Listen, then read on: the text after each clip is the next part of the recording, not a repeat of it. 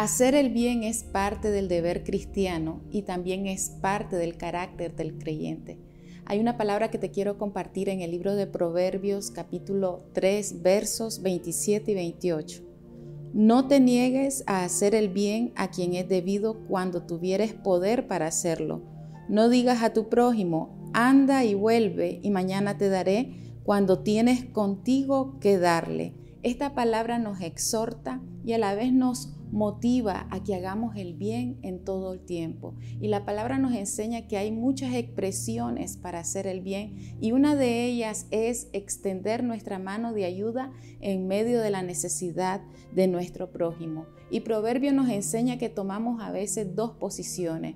Una, nos negamos, teniendo el poder y la oportunidad, nos negamos a hacer el bien.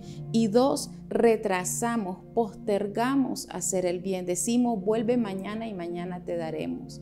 Qué maravilloso es que Dios quiere usarnos de esta forma para llegar a la necesidad de alguien y mostrar así su amor, su cuidado, su provisión, su fidelidad y misericordia. El apóstol Pablo nos enseñó de esto en Gálatas 6:10. Él decía, siempre que tengamos la oportunidad, ayudemos y hagamos el bien a todo más a los de la familia de la fe. Santiago también enseñó en su carta que obrar de esta manera es obra de nuestra fe. Hagamos el bien Siempre, en todo tiempo que tengamos la oportunidad, recordemos que la palabra nos dice también que Dios nos hace abundar en su gracia para que tengamos en todas las cosas todo lo suficiente, pero a la vez nos hace abundar para que abundemos en toda buena obra. Que Dios te bendiga.